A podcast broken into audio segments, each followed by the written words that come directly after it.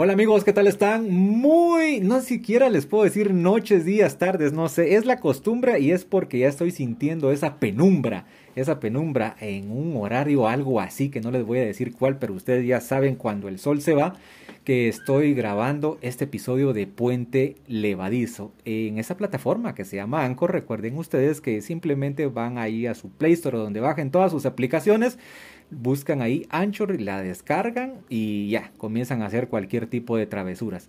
Episodio especial, todos son episodios especiales muy lindos, muy agradables, pero este 2022 de verdad que comenzó como yo lo deseaba. Y si me voy en lo que estoy yo más o menos queriendo manejar de mi vida, no es como yo lo deseaba, es como yo lo he ido a buscar. Porque al final el asunto es qué voy a buscar, no tanto lo que deseo. Yo no estoy peleando con su lista de deseos de 2022 pero la primera pregunta que le dejo ahí lejos del tema es, ¿qué hace para poder cumplir esa lista de deseos? La vida es de acciones más que de deseos. Estoy feliz y contento con, un gran honor porque me vine a meter a la cueva, al castillo, al reducto, a la bodega, a la bóveda del cualquier banco más famoso que ustedes se puedan imaginar, porque estoy acompañado de, del máster, del maestro, David Lepe. Eh, nada más y nada menos. ¿En qué circunstancias dicen ustedes? Pues en circunstancias pandémicas.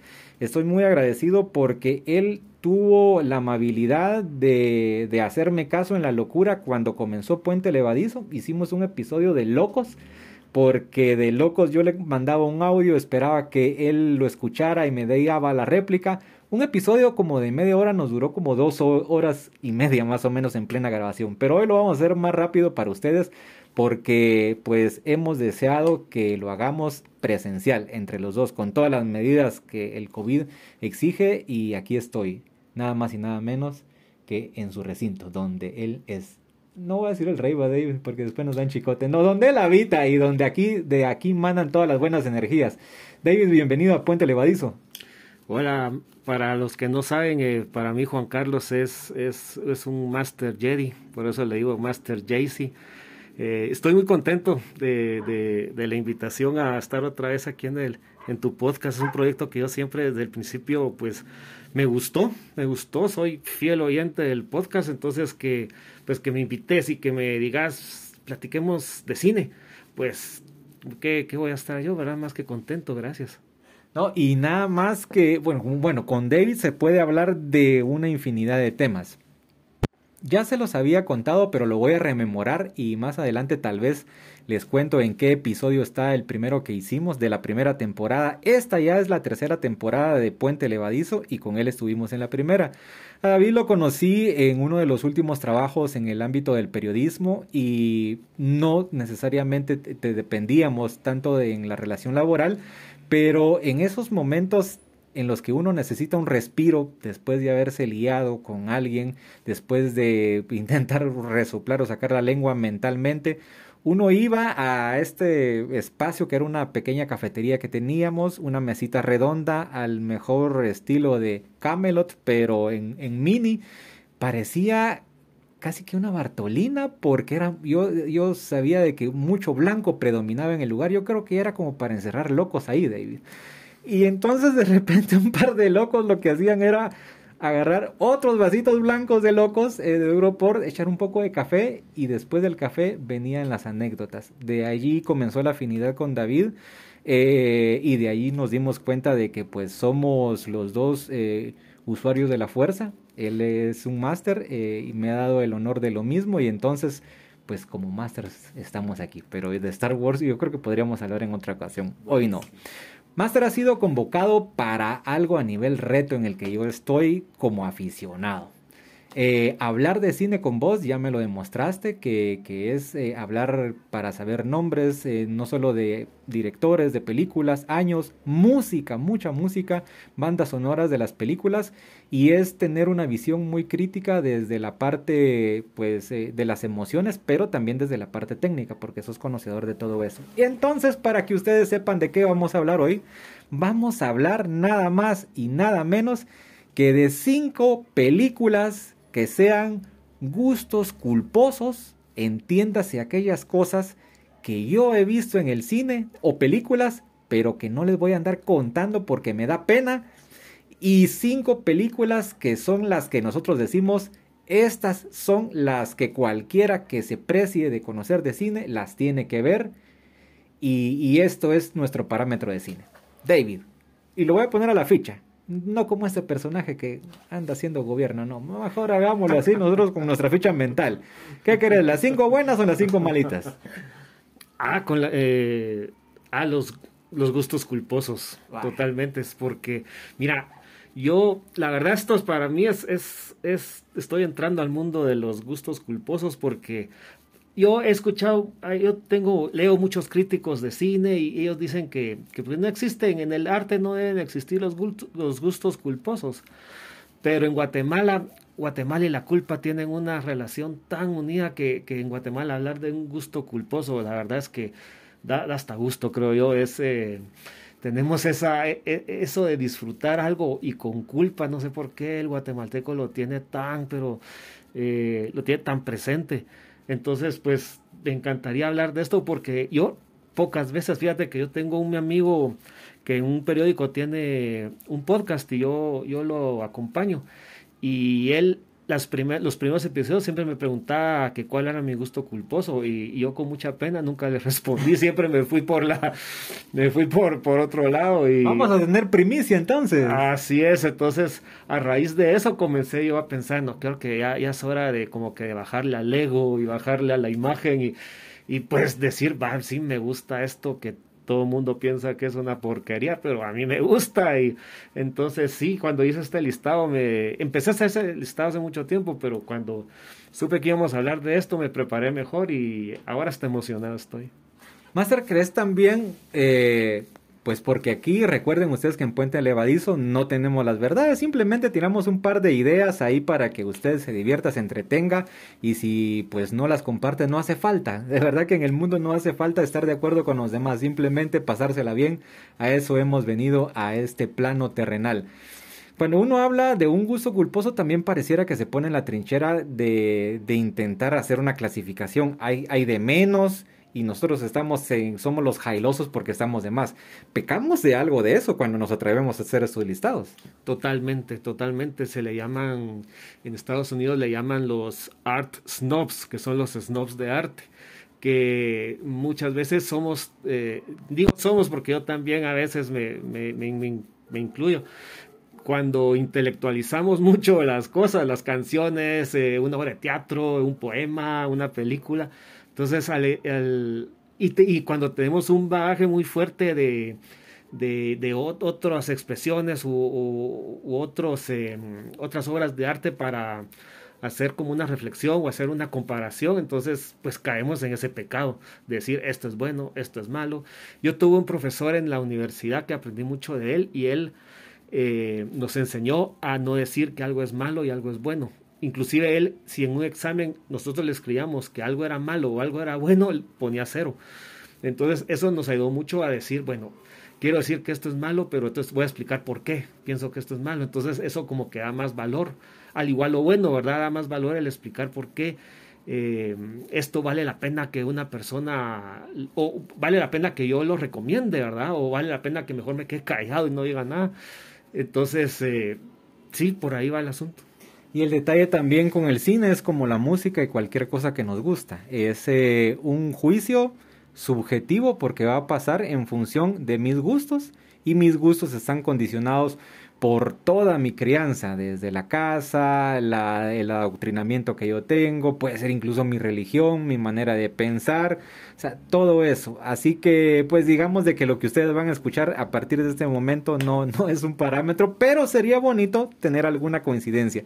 No, eh, y, saben, les voy a dar una confesión. Esto, aunque sí está pactada la entrevista, Ninguno de los dos sabemos qué vamos a decir, así que va a ser una sorpresa conocer en primera voz lo de, lo de David, porque es una primicia y yo tampoco soy tan abierto para andar contando, así que a ver cómo nos va con coincidencias. Eh, no sé si en sus cinco culposas le van a el orden en el que las vayas presentando es porque son así o son igual de malas o de buenas las de uno a las cinco se va la anécdota incluida y, de por qué. A ver, gusto, gusto culposo número uno. la película de las Spice Girls, que se llama hombre! se llama Spice World the Movie de 1997. Y aquí va la anécdota, Jaycee. Mira, era, sí, era 1997. En los 90, fíjate, no sé por qué que te gustaran las Spice Girls no, no era tan malo. Fíjate, que te gustaran tal vez los Backstreet Boys o los NSYNC, tal vez sí era como, sobre todo para, para mi comunidad de amigos que nos llevábamos, todos éramos rockeros alternativos, hasta metaleros, pero no era tan malo que te gustaran las Spice Girls. No sé por qué, no sé si el, la labor de marketing de ellos fue fantástica, no sé, pero entonces yo podía decir eh, así normal eh, a los podía gritar que me gustaban las Spice Girls y podía escuchar su música, ver los videos, que no había problema. Entonces cuando vino la película, yo tengo una mi amiga que se llama América. Eh, vino a América y me, me, invitó al cine un día, me dijo, mira, vamos al cine, era miércoles dos por uno. Entonces, bueno, ahí nos fuimos al cine, fuimos a ver la cartelera que había y yo le dije, veamos eh, la Spice Girls, le dije. Y ella me dijo, pero sin titubear, está bien. Y entramos a verla. Mira, yo me reí de los chistes, yo cantaba las canciones, yo movía la cabeza con ritmo y todo. Yo solo miraba que mi amiga América bajaba la cabeza y yo se, ella como que se deslizaba en el asiento y decía, no me está, miren. está cansada o algo, pensaba yo. Y bueno, terminó la película, y yo feliz, yo contento. y me dice mi amiga, ¿por qué me trajiste a ver esa porquería. Y yo, pero ¿qué no te gustó? ¿Cómo me va a gustar? Es malísima, es horrible. Y tanto que fíjate que ella, ella, tenemos una relación muy bonita, pero ella a veces no me dice que me quiere, sino hasta la fecha todavía, en vez de decirme que me quiere, me dice, recordate que yo te llevé a ver las Spice Girls y me quedé toda la película. Era su manera de decirme te quiero. Y con ah. toda la razón, pues a, a mí me encantó la película. Después me fui enterando que sí era muy mala. Es, una tipo de película de, los Beatles y, Magneto, todos esos como grupos que, hacen tonteras y cantan una canción, después otra tontera y una historia tonta, pero eh, pues a mí me gustó. Tanto que ese año mi crítico de cine favorito, Roger Ebert, él siempre, siempre hacía, porque ya falleció, hacía una lista de las peores películas para él del año. Entonces, cuando leí las, su listado, vi que no estaba la de Spice Girls. Entonces pensé, ah, bueno, entonces no es tan mala. Pero había un prólogo que decía, no incluí la película de Spice Girls porque no la considero una película. ¡Ah, la gran! O sea, no, sí, o sea, no existe. ¿Qué es? ¿Cuál película? Ah, esa es mi historia con, Spice World, the movie. Qué terrible. ¿Cómo le hacemos? ¿Te, te, tiras las 5 o vamos 1 1? Ah, te toca. Bueno, eh, pues con el, la pena de muchos. Eh, ah, les cuento que dentro de todas me metí una, metí una nacional, pero esa va de último, solo para la referencia. Eh, a mí me da, no es, sí me da mucha penita porque a mí me gusta y yo la puedo ver las veces que sea. Y honestamente, hasta me pongo a hacer un par de, de, de así tirando como haciendo sombra. Rocky. Ah, Rocky. Es que hay mucha gente que no le gusta Rocky. O sea, yo he hablado con dos o tres personas y, van en la línea de cine y dicen, eso no es una película. O sea, sí es una película, pero no es algo que merezca ir a buscarla. Y yo en streaming o donde sea, yo regreso a ver Rocky. Y si tengo un par de horas ahí, la vuelvo a ver. La uno. No las demás, pero esa, sé la historia como todo de las películas, pero eh, en mi casa, y por ahí va a venir otro de los gustos, eh, pues a mi papá le han gustado siempre las de acción, siempre las películas de acción. Entonces, mis primeros contactos con películas, no en el cine, sino las películas en la televisión, han sido películas de acción. Y entonces tener como en parámetro a estos personajes, ¿verdad? Que que yo de verdad a Rocky le entendí hasta después un poco más la historia de vida. Pero yo eh, es un boxeador y la verdad que es la canción y no hace falta que ya está uno yo, eh, eh, y dale, dale, ya sé que le van a dar, ya sé cómo va a terminar. La verdad, en el momento final de la pelea con, con, con Apolo, yo me sigo emocionando. No sé qué tanta pena da. A mí sí, porque, porque sí intenté una vez contarle con alguien, incluso yo queriéndome mostrar así conocedor, y era una dama, y me dice, ay, ¿a usted le gusta rock? Y yo, pero Pensé que era Rocky la ardilla, no, es Rocky. Es Rocky David. No, pero para tu defensa, es, es, es una película ganadora del Oscar. Esa película se ganó el Oscar ese año y a raíz de esa película, eh, Stallone tuvo una carrera exitosa en el cine. O sea, es la verdad, podrá ser un gusto culposo, pero a tu defensa, es una gran película, es un drama tremendo. Me voy a adelantar con la nacional. Eh, puro mula. La verdad que es que miren pues, yo no sé cómo le ha ido a ustedes con el asunto de las compras. Si usted no creció en el ambiente de los centros comerciales, en alguna ocasión tuvo que haber ido a comprar a la sexta. Y si no, en lo más reciente a la mate. Eh, yo he ido a comprar a la mate. Eh, y decir ir a comprar a la mate en el cine nacional todavía es como decir voy a ver puro mula. No por lo malo, pero poca gente acepta que ese le gusta. A mí me gusta. Y, y de verdad, ay, hay gente, primero, que no le gusta el cine nacional y esa es la de menos, que menos, de la que menos les va a gustar. Entonces, mi segundo es puro mula. Yo igual, no digamos que la volteo a ver, pero está en YouTube, si no estoy mal. Y entonces, eh, cuando no pierdo oportunidad, ahí voy la veo. Termina de lo peor, comienza de lo que ustedes quieran. Eh, y tampoco lo hago por aquello de verdad, y respeto a los actores pero no lo hago por el nacionalismo, que sí, que no, que producción nacional. A mí lo que tiene esa película es que me divierte, me saca el rollo. Eh, ¿Quién no habla como estos cristianos malcabrescos ahí? Y sí, y tampoco es que yo ande diciendo y voy a cargar mi playera de puro mula. Porque la verdad que no. Gusto, culposo número dos. Interesante. Pero solo para lo de puro mula, a mí me encanta esa película. Para mí es una gran comedia. Pero es cierto, hay cierto, es cierto bajón de estatus con algunas personas cuando le decís que te gusta esa película. Eso es verdad. Bueno, pues mi segunda película de gusto culposo se llama Josie and the Pussycats. Fíjate que esta es una película que la han visto muy pocas personas cuando supuestamente la debió haber visto todo el mundo. ¿Por qué? Es una película, eh, es, es, eh, es basada en unos cómics de, de Archie y unas caricaturas. Fíjate que se trata de, de un trío de, de mujeres, ¿no? son tres mujeres, es, es, un grupo de rock. Y, y en ese tiempo, la película es del 2001, pero la, la, película carreaba, a, por ejemplo, a estrellas juveniles de ese tiempo, como era la Rachel Lee Cook y la Tara Reid, que la Tara Reid era la canchita de, de, American Pie. Y estaba Rosario Dawson, que era la bajista. Rosario Dawson era uno de sus primeros papeles en película así con presupuesto grande y era una de las grandes promesas de, de la actuación de, de, para cine en Estados Unidos. Entonces, y la película también la producía MTV.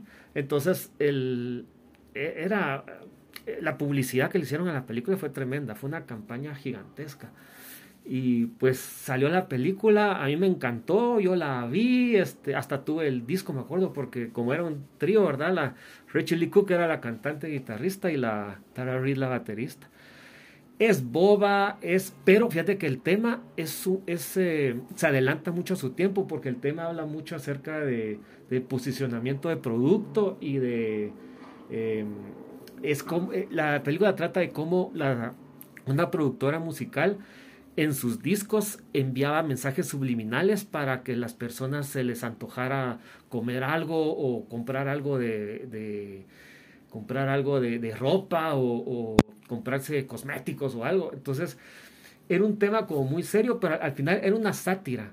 Pero la gente no, no le gustó la a mí me encantó la película la vi todavía en YouTube a veces me pongo a ver los videos de, de las canciones la película fue un fracaso horrible la verdad en en, eh, en, en, en taquilla. taquilla sí fue un fracaso tremendo pero se armó eh, como un pequeño grupo de, como de culto, ¿verdad? Que les gusta la película. Yo la verdad no conozco a nadie que le guste la película, conozco muy pocos que la han visto y los pocos que la han visto la, la odian.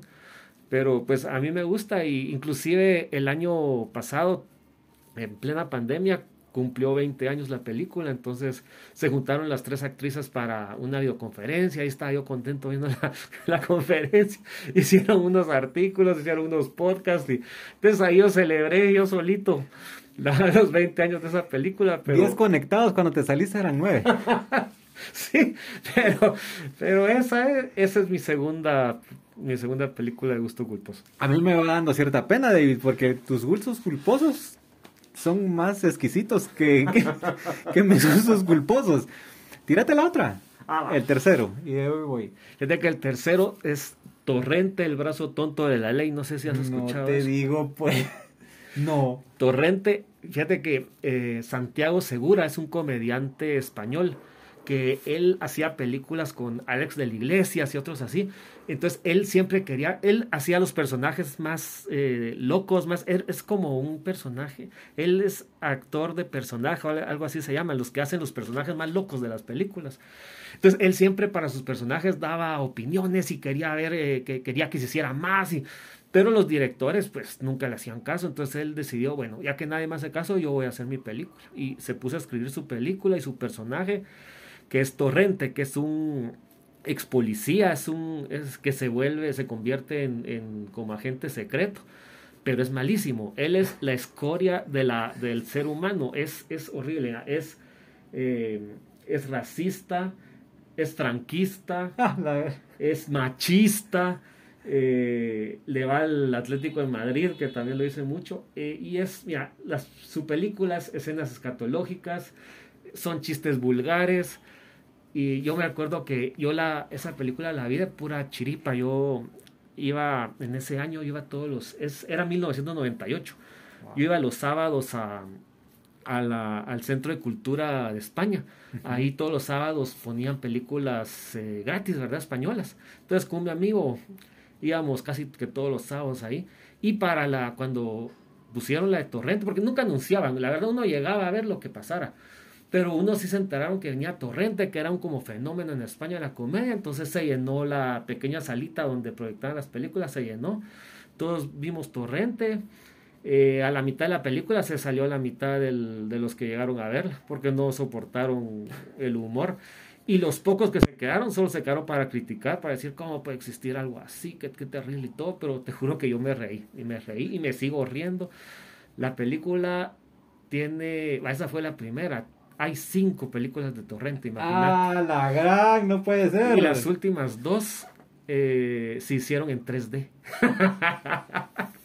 y te juro que la ¿De dónde sale el, financiamiento para esas cosas? la primera película es baratísima, pero se nota que es súper barata. Es súper barata, pero como tuvo éxito, entonces tuvo más para las. Y la segunda es igual de buena. Yo no sé, es una muy buena segunda parte, fíjate.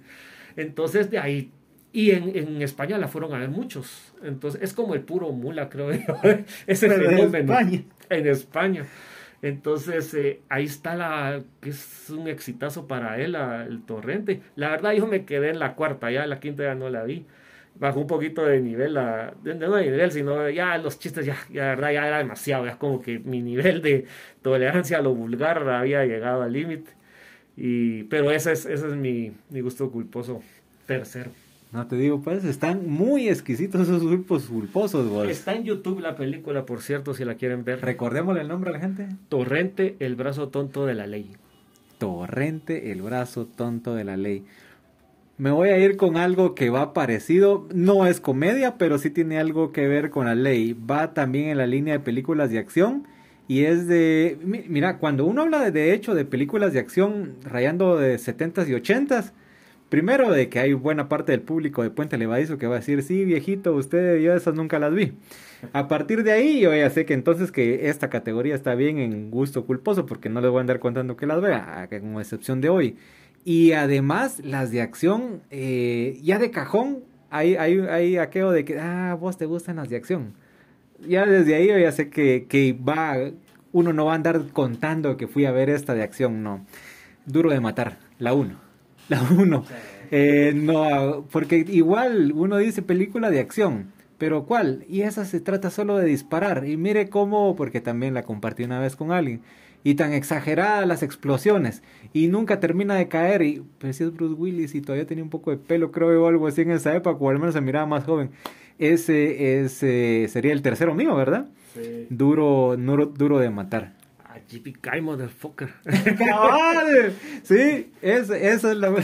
esa película es tan buena y tan macha que esa es para disfrutarla de verdad en tu nivel macho así total.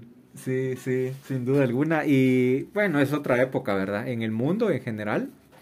Eh, a mí me gustan a veces esos eh, porque me recuerdan a la época en la que la tecnología era una cosa distinta. Yo creo de que las escenas de todavía hablar de radios intercomunicadores por muy e, esa es una clase, esa es una clásica de unas películas donde incluye policías o soldados o lo que sea, aún así sea en esta época de tecnología. Todavía me recuerdo de unas nuevas de esas que salió una serie como de, con diferentes actores, que la Casa Blanca la han tomado, la han destruido y han de todo. Y no falta el que ahí está metiéndose entre los escombros con el radio y que te tengo o sea, esa es de cajón. Pero, pero era otra época, otra tecnología y, y ahí los radios eran más grandes. en Duro de Matar, esa es la única novedad. Me voy a ir de ahí a otra más viejita que también va de gusto culposo. Eh, dos conocedores, o sea, gente que sabe de cine, me han dicho, eso tampoco entra en algo decente para ver. Eh, fiebre de sábado por la noche. Sí, o sea, no la soporté vos, no. ¿De verdad? No, sí. Eh, eh, solo pregunta, ¿eso sería como un musical? Porque a mí, el, la, ahí la contradicción sería que a mí los musicales no me gustan, pero eso será un musical. Fíjate que no, esos no son musicales, pero es una película con demasiada música, demasiada. es, eso es lo que de verdad me desesperó, y sobre todo esa musiquita disco que tal vez yo creo que yo tendría que haber vivido en los 70 para disfrutar esa película. Sí, pues eh, no recuerdo. A ver, ¿cómo la pude haber visto? Seguramente en uno de esos episodios en los que no sabía ni qué hacer eh, teniendo tanto CD enfrente. Y seguramente la tomé. Antes eh, también los listados que le llegaban a uno por Excel le sugerían ya de cajón algunas con su resaltador amarillo. Recuerdo que ahí estaba. sí la volvería a ver eh, sí la volví a ver, de hecho creo que está en uno de los servicios. Eh, sí me gusta. La historia de verdad que es bien X y el final es de lo más fatalito que pueda haber. Eh, tal vez porque sí soy gustoso de la música y, de verdad que toda la, película la miro por, porque es mi gusto culposo. Pero escena, escena, escena, eh, John Travolta bailando. O sea, para mí ese es el hit. Y ahí lo demás de verdad que es bien accesorio. Y las ideas, eh, relaciones eh, y los diálogos bien forzados. Eso sí es X. Pero para mí el momento cumbre es cuando él viene y baila. Y me quedé con una duda. Eh, tampoco he leído algo. No sé si de verdad bailó él o qué coraje que ha bailado un doble, ¿verdad? Porque en la escena de él bailando, de verdad que desde el punto de vista del baile, eso es un hit. Aunque no te guste la peli. No es icónica. Si no, miras Pulp Fiction. Y, y esa es una de las escenas icónicas del cine. Él, o sea, él ya de por sí ya tenía su escena icónica que era bailando en, en Fiebre Sábado por la noche, sino que todavía tiene una segunda escena icónica, él bailando con Uma Thurman en Pulp Fiction, o sea, él, eh, inclusive si hay videos, fíjate, de personas que lo conocen y lo que le piden a él no es tomarse una foto, sino es bailemos algo, bailemos cualquier cosa, bailemos eh, lo de Paul Fiction, ¿verdad? Los pasos de, de Uma Thurman ahí con los dedos en los ojos, eso es lo que le piden a John Travolta, fíjate, bailar. ¿Cuál Lobo Vázquez? 4 de 5, vamos a ver. Ah, no, llevo 3, no, 4 de 5, porque es que lo que pasa es que tenía un gallo tapado. ¿Vos hiciste un gallo tapado? ¿Te quedaste con una sexta así? ¿Te trajiste solo 5? Solo cinco. Ah, va, yo tengo ya definido. Entonces llevo cuatro, me falta una y sigo con vos. Va, la cuarta y regresamos al cine de acción. Desde que yo no soy fanático de las películas así de, así de machos y que exageradas y explosiones y, y no, no, no me gustan esas películas, fíjate. Pero Rápido y Furioso 5, esa película es genial. A mí me encanta la que es en Brasil. Ah, sí, sí, sí. sí. Para mí es la mejor de todas. Bueno, la 1 es muy buena, que, pero la 1 es, es, eh, es, como una versión de, de, otra que tiene Keanu Reeves, eh, que Point Break. Es como Point Break, pero con carros, la 1, pero está bien. Pero esta quinta la hicieron también. A mí me encanta la, persecución que, que hacen en, en, las calles de Río, eh, la persecución que hacen en las favelas, que por los techos van corriendo ahí el, los dos tipos estos, que también eh, la escena principal con el tren, también la, la, con la que comienza la película. Y, y no la siento tan, tan, tan macha, aunque sale de rock.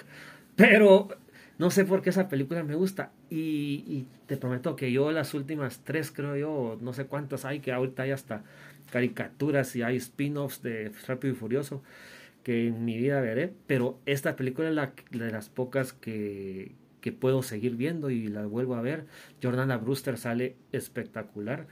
Y, y esa es mi, mi cuarta. Esa es, mi, es una de las películas de, de acción así exageradas que más me gustan de todas.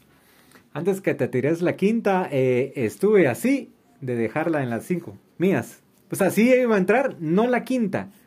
Sí iba a entrar una de Rápido y Furioso. De hecho, me iba a quedar con la primera. Pero en gusto culposo me iba a confesar de eso. Pero yo creo que está peor la que tengo guardada. Pero, pero vamos con tu quinta. A la mi quinta. Y esta sí es una sorpresa para muchos. Un mi amigo sí sabe, porque un mi amigo le confesé eso, pero High School Musical. No, ¿Te suena? la de Disney. ajá. David, ¿sabes que vamos a pagar esto? Fue un gusto, qué bueno. Eh, ya sé por dónde salir, espero que el poli me abra. Eso no se hace, Master. Se me olvidó mencionar esto en la película de, de las Spice Girls. Mi amiga América me dijo que sí cuando yo le propuse que viéramos esa, porque ella confía mucho en mi criterio como cinéfilo. Entonces, esa vez le fallé tan fuerte que nunca más volvimos a entrar a una película que yo escogiera. Siempre tuvimos que debatir de esa vez en adelante.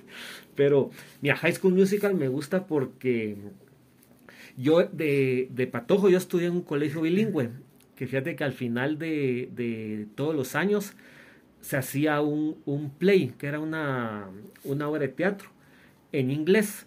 Entonces, al final era como el gran anuncio del colegio para los papás de los alumnos, para amigos, tíos, padrinos, porque uno podía invitar a quien quisiera para ver esa obra de teatro que presentábamos, que la ensayamos durante todo el último mes del año. Porque era, la hablábamos en inglés, la obra de teatro, entonces era ver a las pulgas de, de primaria hablando inglés.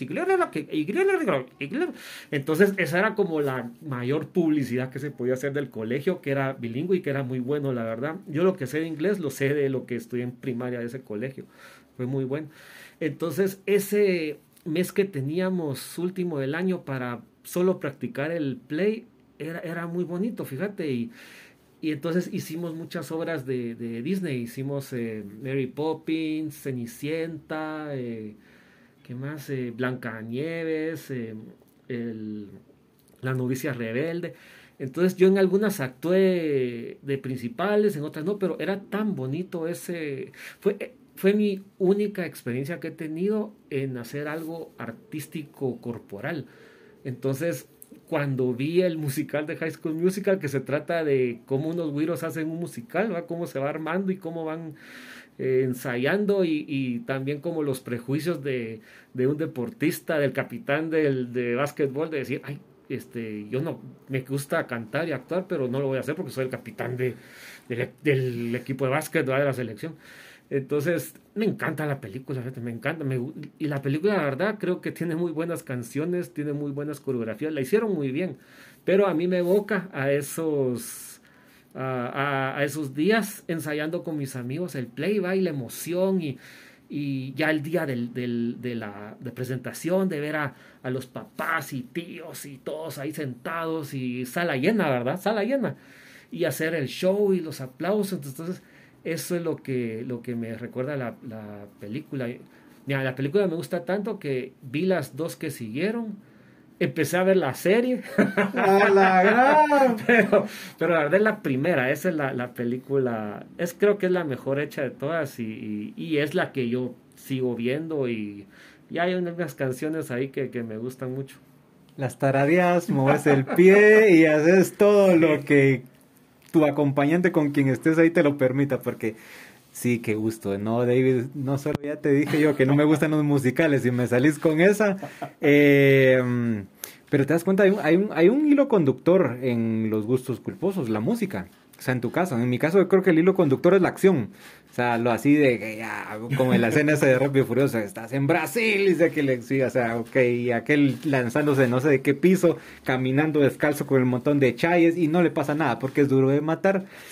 Esos son los hilos conductores. Lo tuyo es lo, lo de la música. Eh, me voy con el quinto, me voy con el mío. Lo tenía ahí apartado. Yo sí tenía un, un sexto por ahí, pero lo voy a dejar por otro lado. Eh, estas, estas lo voy a contar.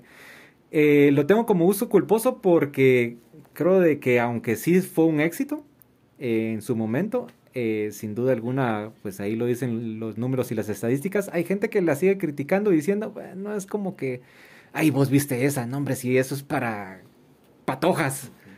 Titanic. Yo, es que la vi con mi hermana de las poquísimas veces, saludos a Flor de María, que seguramente nos escucha ahí con Nicolás y Sebastián allá en Estados Unidos. Eh, de las poquísimas veces, creo que una o dos tal vez pude haber ido al cine con ella, fuimos a ver Titanic. Y, y la verdad, hay una parte en la que sí, sí, por ahí tuve así algo que intenté haber llorado. Es Titanic, qué pena, pero... Y sí, es solo porque esa inversión de mucho tiempo no la veo seguido, porque son tres horas. Titanic es mi gusto culposo. Sí, mira, yo fui a ver Titanic cuando el año que la estrenaron, eh, me acuerdo que tuve que hacer eh, eh, dos proyecciones de cola, porque yo llegué a la proyección de las a la proyección de las 2 de la tarde y terminé entrando como hasta las 8 de la noche, algo así, porque estaba lleno, eran colas de colas para ver la película, era la emoción, era la moda, había que ver esa película. Me acuerdo que la vi y, y me gustó, pero lo que más me gustó fue eh, que esa película está perfectamente hecha para que le guste a todo mundo, porque tiene, tiene acción, tiene drama, tiene romance, tiene un poquito de comedia, los efectos espectaculares, pero con todos los efectos, pues está esta historia chiquita de la pareja, ¿verdad? Y las clases sociales. Y entonces para mí es una película muy bien hecha, es, es de las películas perfectas, por algo también se ganó el Oscar y ganó un dineral. Pero yo solo esa vez, pues ya, ya dos veces ya, no. Y, y lo que me gustó también cuando la fui a ver fue que... Eh, yo que yo no, no, es que sea feminista, que a veces me la llevo un poquito de, de, de, feminista, pero fue bonito escuchar a las mujeres gritarle, chiflarle a Leonardo DiCaprio en la pantalla. Toda la película estuvieron chiflando, le estuvieron diciendo de todo. Y eso me gustó. A muchos no, muchos estuvieron hasta les los maltrataron y todo, pero a mí me encantó que le chiflaran y papito y todo al DiCaprio en pantalla. Fue la primera vez y creo que es única vez que yo he visto eso en el cine. Sí, yo creo que también pasa, bueno, depende de la película y, los públicos. En pocas ocasiones yo he visto reacciones, que la gente se atreva a reaccionar con aplausos o cosas así en el cine. Depende de los públicos, lo insisto. Tal vez eh, solo en una apertura de, de Star Wars, por ejemplo, y en la última de Harry Potter.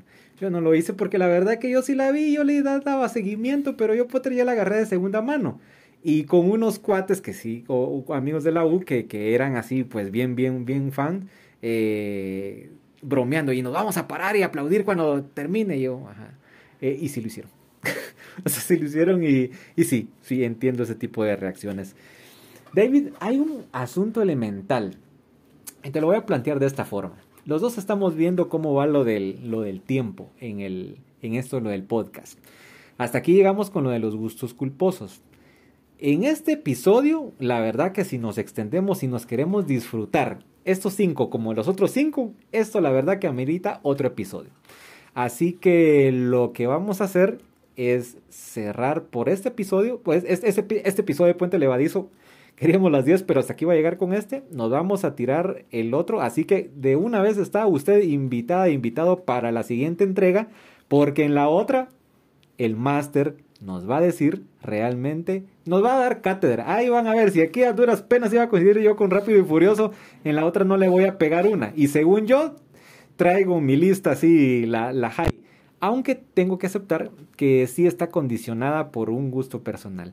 Eh, lo tuyo la música, lo mío los balazos, Master, ¿qué, cómo, ¿cómo fueron las sensaciones de, este, de, de esta entrega antes de, de, decirle bye bye a la gente? Primero me siento liberado. Ah. Pero ¿Qué revelaciones? Vos cantando en un musical. Sí actuando, ensayando. o sea, y que no, no, no me a hacer eso. sí, yo me acuerdo que con mi amigo Sergio, él es cineasta, Sergio Ramírez, un saludo a él si lo está escuchando. Eh, Sergio, a él sí le conté todo esto y a él le gustó mucho, pero yo sabía que él iba a gustar, él es una persona que, que, le gustan estas historias, pero después... Eh, no, es primera vez que cuento todo esto, no, no me había dado cuenta que sí hay mucha música. Inclusive algunas que había puesto que las quité al final también tienen mucho que ver con la música. Me gusta la música, aunque ya soy el, fanático de la música rock más eh, desactualizado del mundo, pero, pero sí me gusta mucho y, me encantó liberarme y contar todas estas experiencias. Pues bueno, eh, el compromiso entonces, David, para la próxima. Totalmente, totalmente, sí. Ahí tengo ya mi, mi top 5 para, para defender a capa y a espada de qué es lo mejor de, que hay en el cine y, pues, y sobre todo para que todos la, las vayan a buscar si no las han visto. Pues bueno, ahí solo lo que tienen que hacer es regresar a la parte del episodio. Eh, en Anchor creo que es más fácil también que puedan regresar algo de, lo del tiempo. No sé dónde nos consumen, en Spotify, en Anchor o en alguna de las otras plataformas de difusión del podcast. Usted está escuchando o escuchó Puente Levadizo. Hasta aquí llegamos con este. Porque va a haber otro, va a haber otro, va a haber otro donde vamos a hablar de esas exquisiteces del cine con nosotros. Hoy de nuevo, Master, muy agradecido, David Lepe, por haber compartido tu tiempo aquí en Puente Levadizo. Gracias, Master Jaycee, de verdad se te quiere mucho y, y me la pasé excelente. Gracias por la invitación. Y a ustedes, gracias por estar